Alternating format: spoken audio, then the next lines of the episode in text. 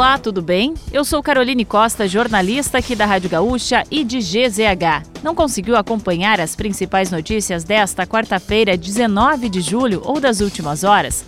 Não se preocupe, pois eu vou trazer aqui para você antes que o dia acabe, que é o nosso resumo diário de notícias do fim de tarde. Oferecimento correspondente Gaúcha Serrana Solar, a minha escolha certa. Petrobras anunciou que irá reduzir em 7,1% o preço do gás natural vendido a distribuidoras. A medida passa a vigorar a partir de 1 de agosto. A Petrobras ressaltou ainda que o preço praticado pelas distribuidoras aos consumidores finais não é determinado apenas pelo reajuste da estatal, mas também pelo portfólio de suprimento de cada distribuidora.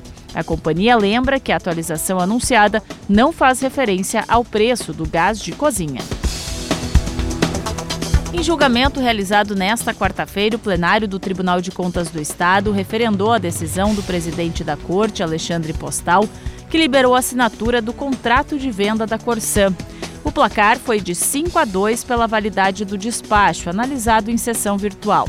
Além do próprio postal, posicionaram-se a favor da manutenção da decisão os conselheiros Marco Peixoto, Iradir Pietroski, Renato Azeredo e Edson Brum, enquanto os conselheiros Estilac Xavier e Ana Cristina Moraes se manifestaram contra. Continue acompanhando todas as informações do julgamento no site e aplicativo de GZH ministro da Justiça, Flávio Dino, defendeu os mandados de busca e apreensão cumpridos pela Polícia Federal em endereços ligados aos suspeitos de terem hostilizado o ministro do Supremo Tribunal Federal, Alexandre de Moraes, e seus familiares no aeroporto de Roma, na Itália. Os alvos principais da investigação são o empresário Roberto Mantovani Filho e sua mulher, Andrea Mantovani.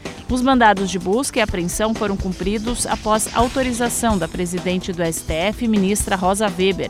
O inquérito deve se debruçar sobre possíveis crimes contra a honra de Alexandre de Moraes, eventual lesão corporal e até tentativa de abolição do Estado Democrático de Direito.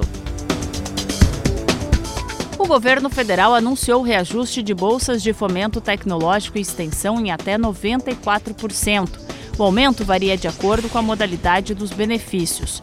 Segundo anúncio do Conselho Nacional de Desenvolvimento Científico e Tecnológico, o reajuste vai beneficiar cerca de 6.500 bolsistas e os valores já serão pagos em agosto.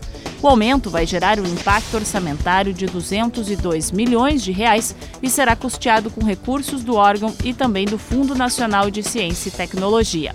Também contribuirão financeiramente o Ministério da Saúde e o Instituto Nacional de Pesquisas Espaciais. O técnico Eduardo Cudê foi anunciado nesta manhã pelo Internacional e será o substituto de Mano Menezes. O argentino assinou o contrato até final de 2023, marcando a sua segunda passagem pelo clube. O Inter também anunciou a contratação de Bruno Henrique, volante de 33 anos que estava atuando na Arábia Saudita. O meio-campista assinou com o Colorado até dezembro de 2025. Já o Grêmio ganhou reforço de Juan Manuel e Turbi para a partida do próximo sábado contra o Atlético Mineiro. O meio-atacante teve seu nome no bid. Ele assinou com o tricolor até dezembro deste ano, com possibilidade de extensão em caso de bom desempenho. E para fechar o nosso resumo de notícias, antes que o dia acabe, tem a previsão do tempo para amanhã. A instabilidade retorna ao estado nesta quinta-feira. As precipitações atingem as regiões metropolitana, região central e noroeste, campanha, fronteira oeste, litoral sul e sul do estado, com intensidade moderada a forte. Nas demais áreas gaúchas, o tempo fica firme com sol entre nuvens.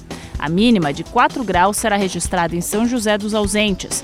Já a máxima ocorre em Novo Tiradentes, com 25.